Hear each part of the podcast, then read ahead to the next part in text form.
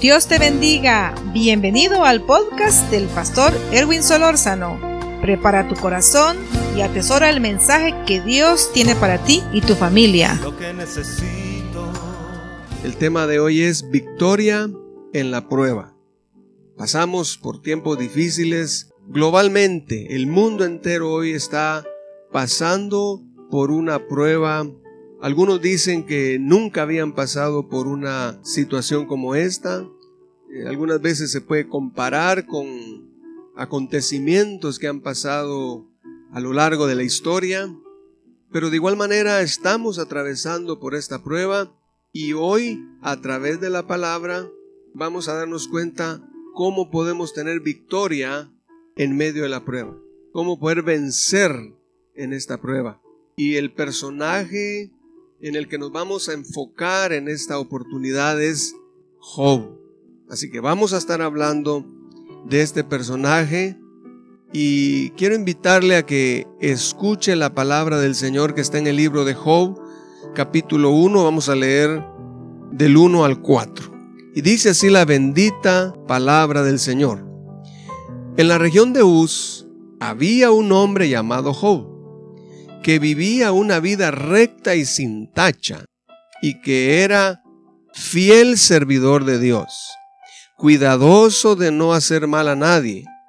Job tenía siete hijos y tres hijas, y era dueño de siete mil ovejas, tres mil camellos, quinientas yuntas de bueyes y quinientas asnas. Tenía también un gran número de esclavos era el hombre más rico de todo el oriente. Los hijos de Job acostumbraban celebrar banquetes en casa de cada uno de ellos por turno y siempre invitaban a sus hermanas. Gloria al Señor. Este es el pasaje que tenemos aquí como base al tema de hoy, victoria en la prueba. Y cuando leemos este pasaje nos damos cuenta del nivel eh, económico, nivel de vida que este hombre tenía. Al decir que era un hombre rico, el más rico de todo el oriente, eso nos lleva a pensar que era una persona pues que tenía todas sus comodidades, vivía bien, no tenía que preocuparse, todo estaba bien, todo estaba eh, bien administrado, bien coordinado, todo estaba marchando de maravilla, todo estaba sobre ruedas, no tenía que preocuparse porque su estatus económico era, era bueno, es decir, él no tenía necesidad de nada. Notamos que era un hombre que su vida delante de Dios era una vida recta, una vida íntegra, era un hombre que amaba a Dios, dice la palabra, vivía una vida recta y sin tacha y que era un fiel servidor a Dios, cuidadoso de no hacer mal a nadie. Eso también tiene que ver con la forma como nosotros tenemos que vivir diariamente.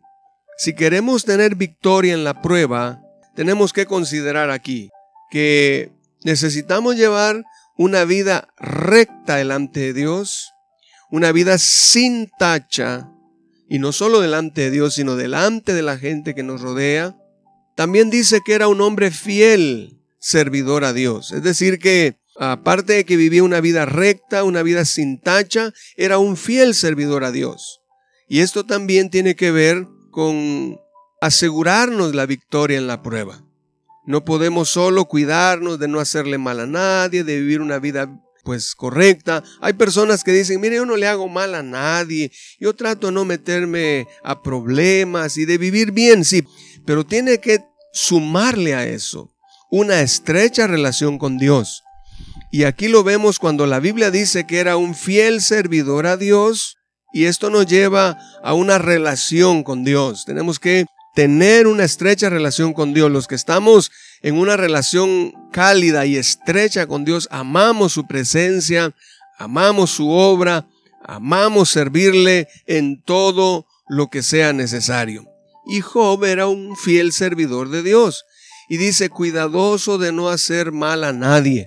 Dice que Job tenía siete hijos y tres hijas, y era dueño de siete mil ovejas, tres mil camellos, quinientas yuntas de bueyes, quinientas almas, Tenía también, dice, un gran número de esclavos. Era el hombre más rico del oriente. Su riqueza, su prosperidad, su bienestar era resultado de una buena relación con Dios y de una vida recta y sin tacha delante de Dios y delante de las personas. Eso fue lo que le trajo a Job su prosperidad. Entonces queremos hoy pues eh, enfatizar de esta manera la importancia de cómo vivimos, cómo somos delante de Dios, porque tiene que ver nuestra vida secreta, qué somos en lo secreto, qué somos cuando nadie nos ve, quiénes somos cuando estamos lejos de las personas, cuando estamos eh, en lo secreto, ya sea de, de, nuestra habitación o de nuestro corazón. ¿Quiénes somos cuando nadie nos ve, cuando solo Dios nos ve?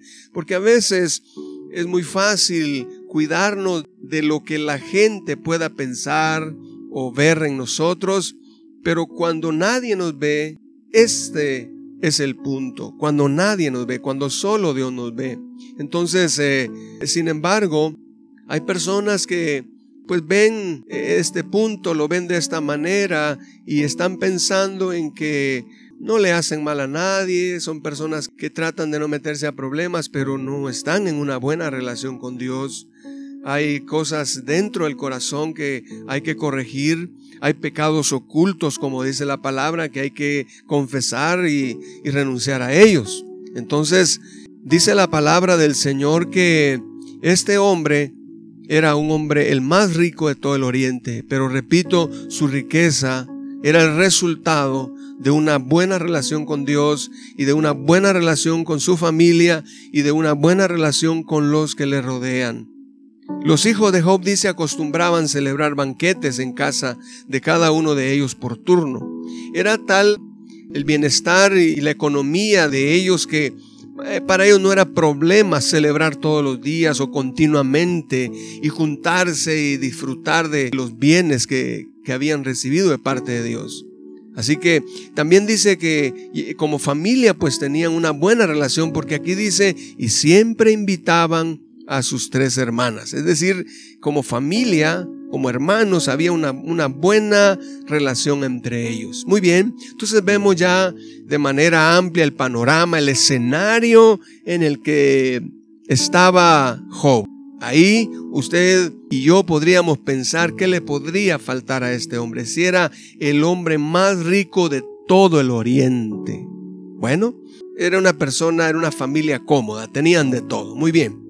Sin embargo, al pensar en victoria en la prueba, Puede ser que al ver este escenario no estemos pensando en una situación difícil porque todo está bien. Sin embargo, nosotros nos damos cuenta que aunque todo esté bien, aunque todo esté marchando sobre ruedas, aunque estemos previendo muchas cosas, pero vienen pruebas. El Señor lo dice en su palabra, en el mundo tendréis aflicciones, pero confiad que yo he vencido al mundo. Jesucristo, el Hijo de Dios, nadie podría pensar que él tendría que pasar por situaciones difíciles, pero Jesucristo el justo sufrió y sufrió por nosotros. Ya todos sabemos todo lo que Jesucristo padeció, pero por amor a nosotros. Y murió como un pecador, no siendo un pecador. Entonces, venció la prueba. Regresamos a Job y nos encontramos con el otro lado de la moneda. En un día Job perdió todo su patrimonio en un día. Todo lo que ya leímos que él tenía y cómo todo estaba marchando bien, en un día perdió todo su patrimonio, todas sus posesiones materiales. Perdió a sus diez hijos. Imaginémonos esto, perder en un día todo, incluyendo a sus diez hijos. Eso es terrible al ponernos a pensar cómo en un día cambia todo. En un día todo cambia. Todo le cambió la vida joven. En un, en un día, en un momento le cambió todo. Incluso su misma esposa. En un día que le cambia la vida a este hombre. También el apoyo moral de su esposa. Y también le cambió la salud. Así que Vamos a hablar en detalle de estos eh, puntos que marcaron ese cambio en la vida de Job. Y aún por esa enfermedad tuvo que vivir un tiempo aislado de la sociedad. Y si me puedo adelantar un poco, el mundo ha cambiado en un momento. La historia al mundo en este tiempo le ha cambiado en un momento. Y podemos ver cómo han habido personas que han perdido todo, familias que han perdido todo, matrimonios que han perdido eh, esa paz, ese gozo, ese bienestar que tenían, posesiones materiales que se han perdido también. Y eso lo podemos entonces conectar a los acontecimientos de la vida de Job. Incluso vemos parejas, matrimonios, que a raíz o a consecuencia de esto que está pasando en el mundo, están descuidando ese apoyo moral que debe haber entre parejas. Hoy más que nunca, dadas las circunstancias que estamos atravesando, es cuando más necesitamos de ese apoyo, no solo de pareja, sino de familia. Dice que también perdió su salud, le dio una sarna maligna, lo llevó a aislarse de la sociedad. Muy bien, pero ¿qué había en Job cuál es el secreto de Job para poder tener victoria en la prueba. Hay dos pasajes que mencionan el secreto, la clave en la vida de Job para poder garantizar su victoria en la prueba. Y está en el libro de Job capítulo 2, verso 3 y verso 9.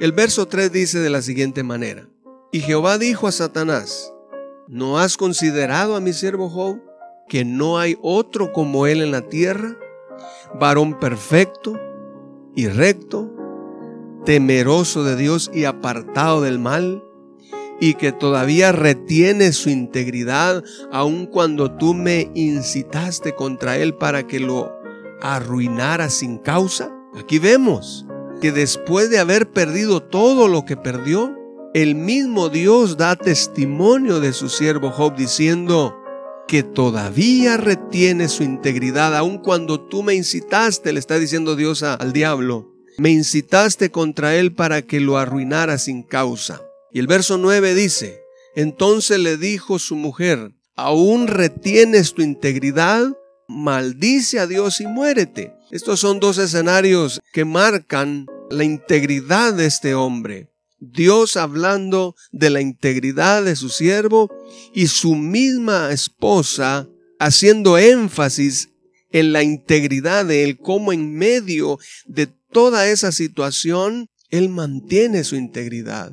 El primer escenario donde él pierde todo, pierde su patrimonio, pierde sus posesiones materiales, perdió a sus familiares, pierde el apoyo de su esposa, pierde su salud, en medio de todo, Él retiene su integridad. Entonces una de las claves para poder asegurar victoria en la prueba es mantener, retener nuestra integridad.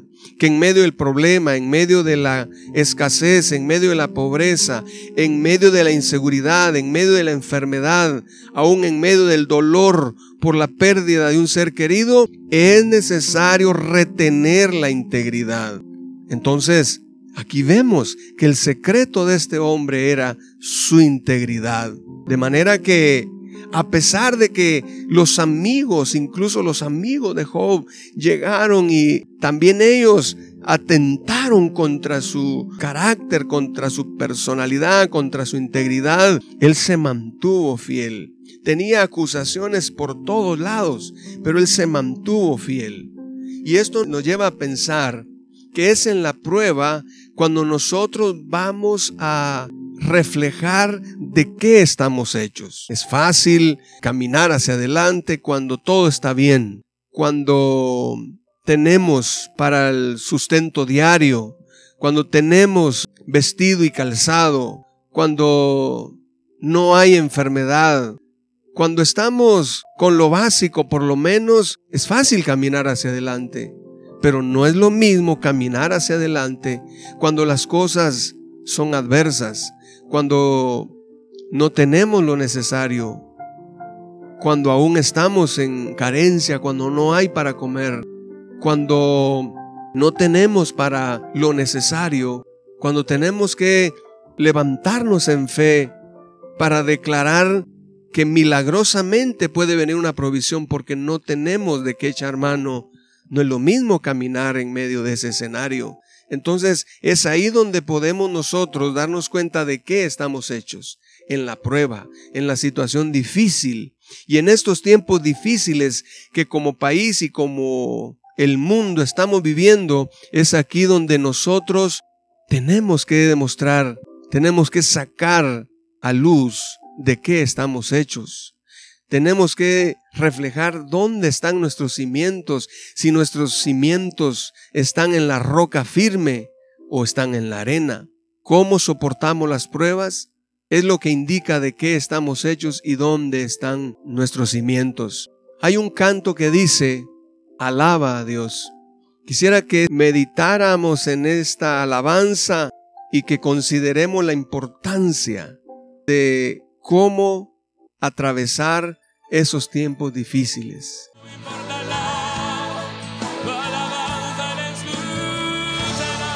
Cantémosle en todo tiempo, adoremos.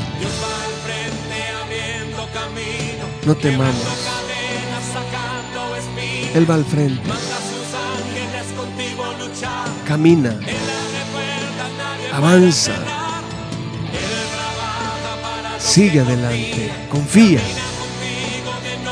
Confía en Él. Él es Dios. Él es todopoderoso. Él es todopoderoso. Digno de alabanza. Digno de adoración.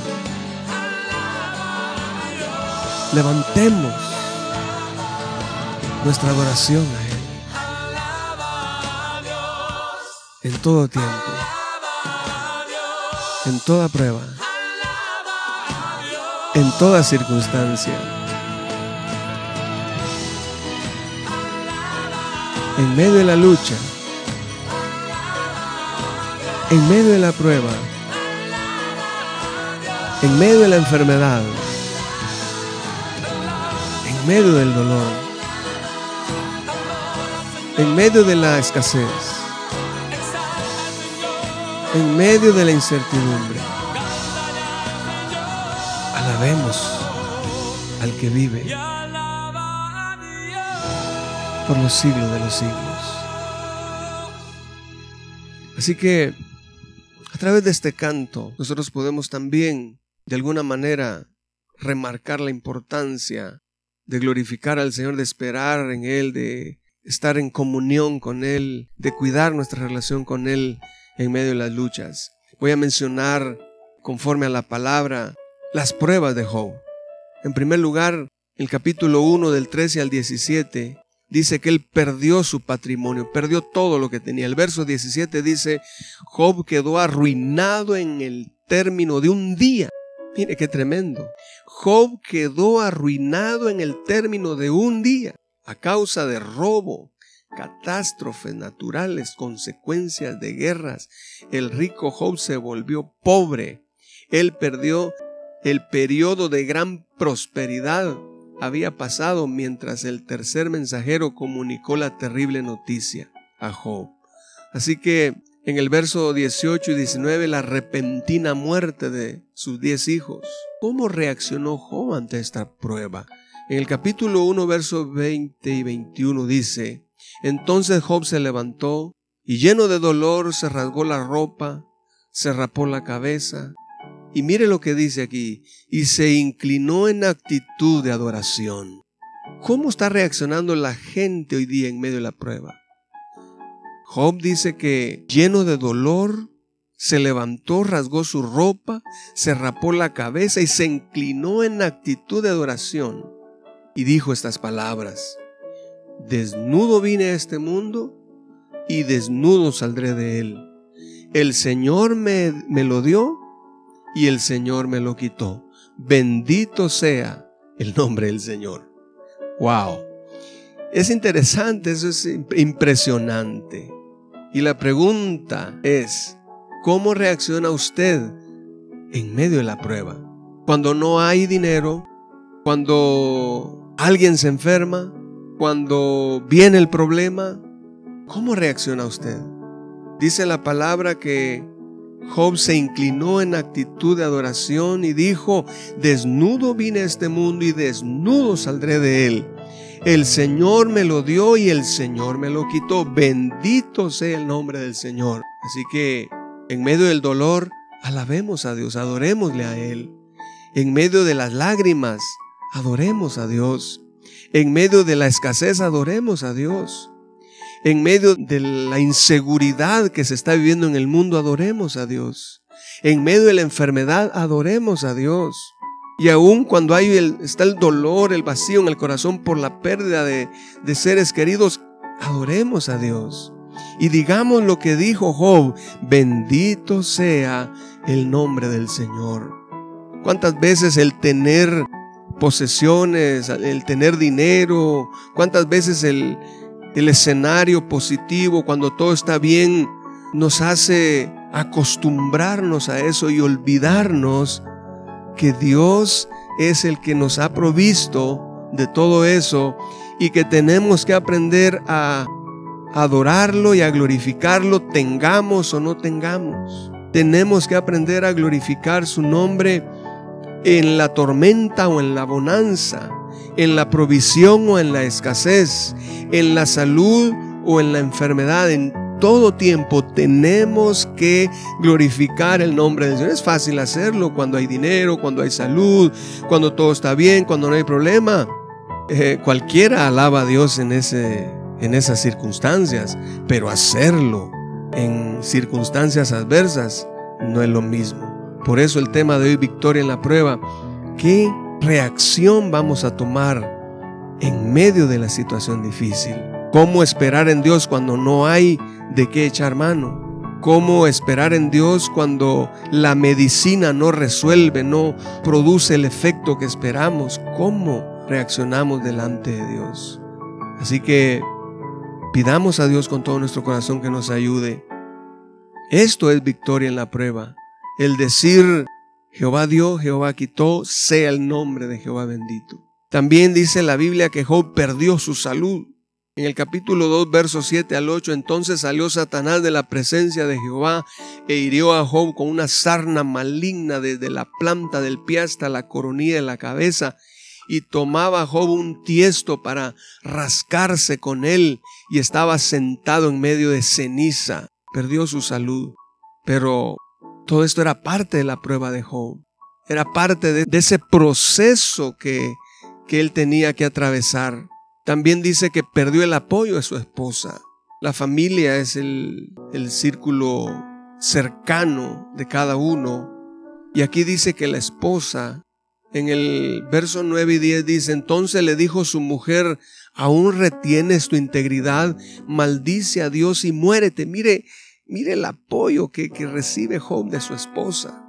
Eh, como familia sabemos que herencia de Jehová son los hijos y aunque nunca dejamos de ser padres y ellos nunca dejan de ser hijos, pero un día ellos forman su familia también y la pareja vuelve a su estado inicial como pareja nada más. Pero aquí vemos a una esposa negándole el apoyo a su esposo. Mire estas palabras, no, no fueron palabras alentadoras, no fueron palabras de apoyo. Mientras eso, eh, Job responde y dice, como suele hablar cualquiera de las mujeres fatuas, has hablado. ¿Qué? dice Job. ¿Qué? ¿Recibiremos de Dios el bien y el mal no lo recibiremos? En todo esto dice, no pecó Job con sus labios. Hay otra versión que dice, como una mujer sin entendimiento has hablado. Entonces, en medio de todo lo que estaba pasando, cuando él esperaba como esposo contar con el apoyo moral de su esposa, no lo tuvo, pero aún en medio de eso, él siguió adelante. Esto es victoria en la prueba. Cuando no tienes el apoyo de los que tú esperas, cuando no cuentas con el apoyo de los que están cerca de ti, pero en medio de eso, hay que seguir. Tal vez no tienes el apoyo de tu esposo, de tu esposa, de tus hijos, Tal vez no tienes el apoyo de tu familia, de tus hermanos en la fe, pero en medio de eso hay que seguir adelante. También dice la palabra que Job perdió a sus amigos. Job 19, 21, oh vosotros, mis amigos, tened compasión de mí, tened compasión de mí, porque la mano de Dios me ha tocado, dice Job en este verso. Vemos cómo aquí, en medio de todo esto, él no, no cuenta con el apoyo de sus amigos. Dice la palabra que también perdió su reputación. En el capítulo 29, verso 11 dice, los oídos que me oían me llamaban bienaventurado y los ojos que me veían me daban testimonio. Pero eso ahora él lo perdió, ya no lo tiene. En el capítulo 19 del verso 3 al 16 dice que él fue despojado. Como extraños se apartaron de mí, dice, se olvidaron de mí me tuvieron por extraño, forastero fui yo, dice, mi aliento vino a ser extraño a mi mujer. Es decir, quedó totalmente solo, desamparado, sin quien por él, pero en medio de esa prueba, él siguió adelante y él pudo vencer. Y para ir concluyendo, menciono el pasaje del capítulo 36, verso 15, dice, pero por medio del sufrimiento, Él rescata a los que sufren. Mire cómo dice esta palabra. Por medio del sufrimiento, Él rescata a los que sufren. Hoy podemos ver en el mundo entero gente sufriendo, familias, miles, miles de personas, personas sufriendo por esta pandemia. Pero ¿qué dice aquí la palabra? Pero por medio del sufrimiento, Dios rescata a los que sufren. Hay rescate, hay salvación, hay esperanza, hay milagro, hay respuesta de Dios en medio del sufrimiento en los que sufren. Y dice, continúa diciendo este versículo 15 del capítulo 36 de Job, dice, pues capta su atención mediante la adversidad. Oh, qué glorioso. Esta palabra es importantísima en medio de esta situación que el mundo está atravesando, que estamos atravesando. Leo de nuevo, pero por medio del sufrimiento, Él rescata a los que sufren, pues capta su atención mediante la adversidad. Dios está trabajando en medio de la adversidad, en medio de la tormenta, en medio de la prueba, en medio de la escasez, en medio de la enfermedad, en medio de ese valle de sombra de muerte, Dios está trabajando. Dios está trabajando. Por eso eh, Job dice en el capítulo 42, verso 5, de oídas te había oído, mas ahora mis ojos te ven. En medio del sufrimiento, Dios rescata a los que sufren. En medio de esta pandemia, en medio de tanta mortandad en los países, de esa situación tan, tan desgarradora que se puede ver en los hospitales donde no hay lugar para más gente, no hay cómo atender a tanto enfermo. Dice la palabra, Dios rescata a los que sufren. Por medio del sufrimiento Dios rescata a los que sufren. Dios extiende su misericordia pues capta su atención mediante la adversidad. Dios tiene atenta su mirada. Dios tiene el enfoque en esta humanidad en medio de la situación en la que estamos. Esta palabra es alentadora. Esta palabra trae consuelo, trae alivio, trae sanidad, trae bonanza. Leo de nuevo, pero por medio del sufrimiento, Él rescata a los que sufren, pues capta su atención mediante la adversidad. Le dejo esta palabra. Yo sé que por este medio podemos llegar más allá de lo que pensamos. Así que a donde llegue esta palabra, no sabiendo, no conociendo la situación de cada uno de los que están a nuestro alcance por este medio, pero queremos decirle, que Dios por medio del sufrimiento rescata a los que sufren. pues capta su atención mediante la adversidad. En el nombre de Jesús, declaro esa palabra para usted que está sufriendo tal vez una enfermedad, tal vez en medio de, del desaliento de las noticias de los médicos, tal vez en medio de la falta de respuesta de la medicina, tal vez en medio de la incapacidad de resolver algo con el dinero, en medio de ese sufrimiento, en medio de ese problema quizá de familia, de pareja, de matrimonio, en medio de ese problema con algún hijo, con alguna hija, en medio de ese problema con alguna persona X, en medio de esa escasez, en medio de la falta de trabajo, en medio de lo que no hay, Dios dice que rescata a los que sufren. Levante su mirada al cielo. Por eso conviene vivir para Dios. Solo viviendo para Dios podremos tener victoria en la prueba. Dios capta su atención mediante la adversidad. Pues capta su atención mediante la adversidad, dice la palabra.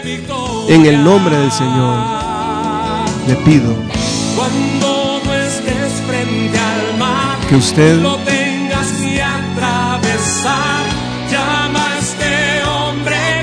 confíe en el Señor. Confíe en el Señor. Y vamos a terminar orando.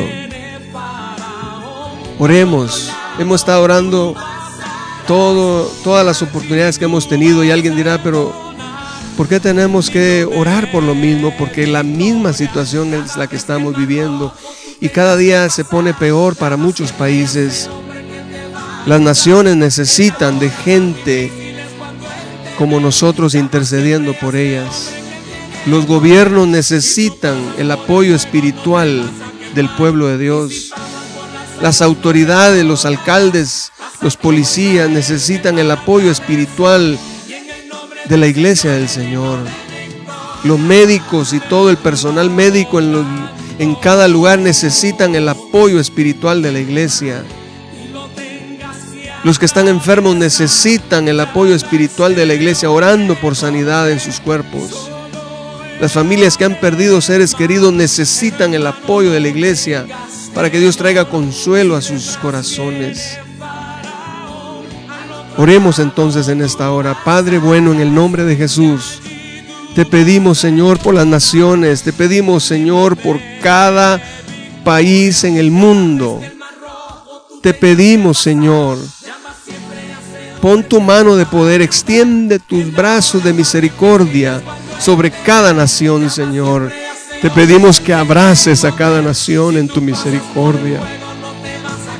Señor, obra en los presidentes, en el equipo de gobierno, en los alcaldes, en los policías, militares, civiles, municipales. Señor, ayúdalos, guíalos, dirígelos, Padre.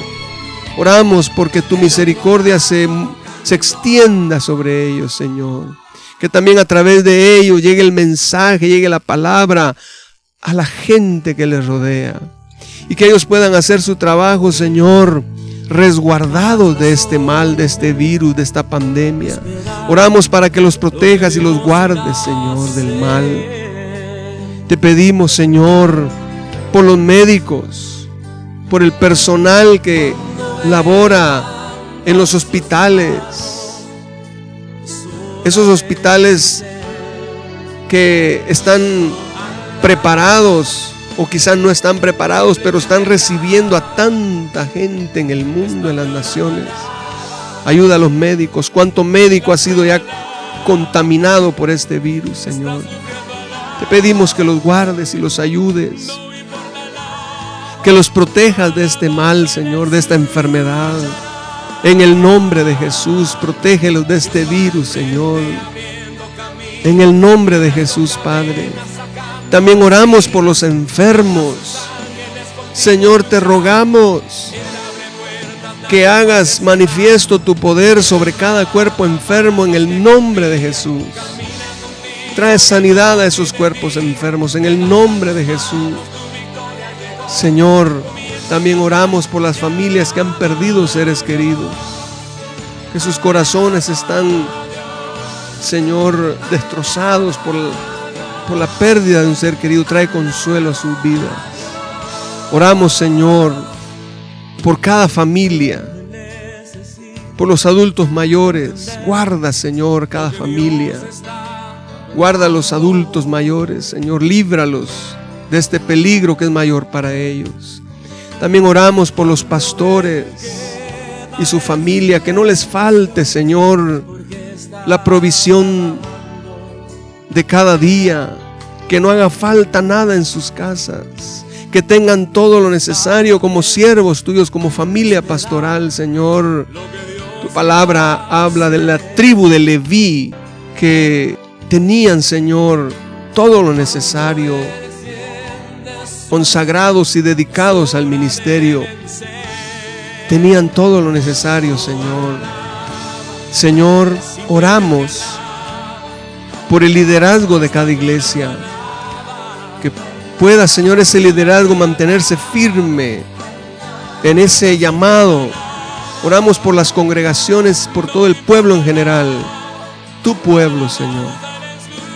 Y a través de este medio también bendecimos la vida de toda la comunidad, de toda la comunidad que está a nuestro alcance a través de este medio. Los bendecimos en el nombre de Jesús. Y declaramos, Señor, tu provisión, tu bendición sobre cada familia en el nombre de Jesús. Señor, te damos gracias en esta hora. En el nombre poderoso de Jesús. Amén. Si usted no ha conocido a Jesús, le invito a que no lo piense más y entregue su corazón a Jesús. Si usted se apartó del camino, yo le pregunto, ¿hacia dónde va? Si solo en Cristo hay palabra de vida, regrese, arregle su vida con Dios, porque el tiempo es corto y el fin se acerca. Que el Señor les bendiga y le invitamos, le invitamos a disfrutar de cada espacio que Dios nos permite reunirnos por este medio. Bendecimos también este medio por el cual estamos llegando hasta sus hogares. Que la paz de Dios sea con todos. Amén.